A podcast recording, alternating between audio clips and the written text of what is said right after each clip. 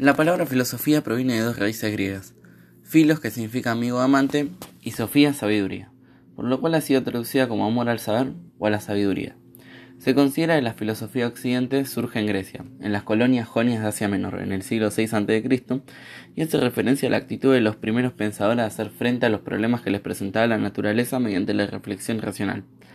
Así podemos decir que la capacidad de cuestionar racionalmente todo cuando nos rodea ha dado origen al pensamiento filosófico. A partir de esto es posible decir que la filosofía nació de la curiosidad que tiene el hombre por entender y explicar todo lo que le rodea. Una, primera definición de la filosofía dice que la filosofía es un saber que se ocupa teoréticamente del ente en tanto ente y de las propiedades que como tal le son propias. Esta definición es muy abstracta, pero si nos centramos en ella tiene tres orígenes. El primero es el asombro. Este se genera cuando aparecen preguntas como ¿qué quiere decir ser? o ¿qué es eso y por qué es así? Estas nacen del asombro del hombre frente a la totalidad del ente. Surgen de la sombra ante el hecho de que haya algo cuando bien pudo no haber habido nada, y por ello se dice que el asombro sorpresa es el origen de la filosofía, lo que impulsa al hombre a filosofar. El segundo origen es la duda, y esta aparece cuando se cuestiona el conocimiento humano que está constantemente acechado por el error. Entonces aquellas preguntas y este estado de cosas nos llevan a señalar un segundo origen de la filosofía y a plantearnos el problema del conocimiento. Esta situación nos lleva a criticar nuestro conocimiento y nuestras facultades de conocer, y es entonces la duda lo que se convierte en origen de la filosofía. El tercer y último origen son las situaciones límites. Esta expresión de situaciones límites la introdujo un filósofo contemporáneo, llamado Karl Jaspers. El hombre se encuentra siempre en situaciones, por ejemplo la del conductor de un taxi manejando su vehículo o la del pasajero. En casos como estos, se trata de situaciones que cambian o pueden cambiar. Pero además de las situaciones de este tipo, de por sí cambiantes, hay otras que permanecen aun cuando sus manifestaciones momentáneas varían. Estas situaciones fundamentales e insuprimibles de nuestra existencia es a las que Jaspers llama situaciones límites. En cuanto que tales situaciones encierran al hombre, le fijan ciertos límites de los cuales no puede escapar. Puede decirse también que manifiestan la, radical finitud del hombre y de todo conocimiento humano en particular. Y bien, en la conciencia de las situaciones límites, de la finitud del hombre, se encuentra el tercer origen de la filosofía.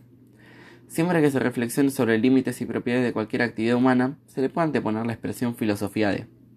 En general, los filósofos se han ocupado de un conjunto común de cuestiones, como por ejemplo la epistemología, que se ocupa de estudiar la posibilidad, origen y límite del conocimiento. También se pregunta por los criterios de verdad. La lógica, que estudia los razonamientos válidos, la metafísica, que es la reflexión de todo lo que existe, la estética, que se ocupa del problema del arte y que es la belleza, la ética, que se ocupa sobre cómo hay que comportarse y qué es el bien, la política que trata sobre la colectividad y cuál es la mejor manera de convivir, y la antropología que analiza a los seres humanos de distintas perspectivas. Los primeros filósofos presocráticos, entre ellos tales de Mileto, Anaxímenes, Anaxímandro, Pitágoras, Heráclito y Parménides, se hicieron preguntas como ¿qué es la realidad? ¿De qué está constituido el universo? ¿Cuál es el primer principio arge de las cosas? Estos filósofos razonan sus respuestas, ya no responden contándonos una historia como en los mitos, sino que buscan justificar su afirmación. Mientras que en la Grecia del siglo V existieron unos maestros llamados sofistas. La mejor manera de describirlos quizás sea la de decir que eran profesores viajeros de ese importantísimo arte de obtener éxito en la vida pública. Ellos nunca se valían de la filosofía. El tema principal de sus cursos era la retórica, es decir, el arte de la persuasión mediante discursos y de poder enseñar a sus discípulos a hablar de modo convincente en cualquier litigio judicial, así como a sostener dos grandes argumentos opuestos de cualquier causa. Dentro de las perspectivas que antes nombramos están las cosmologías de Aristóteles y Platón. Aristóteles es el primer filósofo interesado en los aportes de sus predecesores.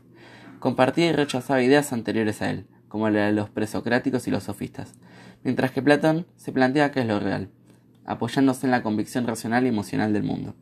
Él planteaba el dualismo, una teoría que decía que la realidad está dividida en dos dimensiones, el mundo inteligible y el mundo sensible. Se planteaba que es el hombre y genera una dualidad entre cuerpo y alma. Decía que el alma tiene prioridad sobre el cuerpo, incluso diciendo que el hombre es su alma. Tenían intereses en común, como el estudio del conocimiento mismo y el conocimiento de la realidad, aunque Aristóteles decía que la filosofía es un saber que se ocupa teóricamente del ente y de las propiedades que tiene. Aristóteles criticaba la teoría de Platón, ya que decía que el mundo de las ideas duplica la realidad y con ello los problemas, y que al estar separada de las cosas no pueden ser sus esencias.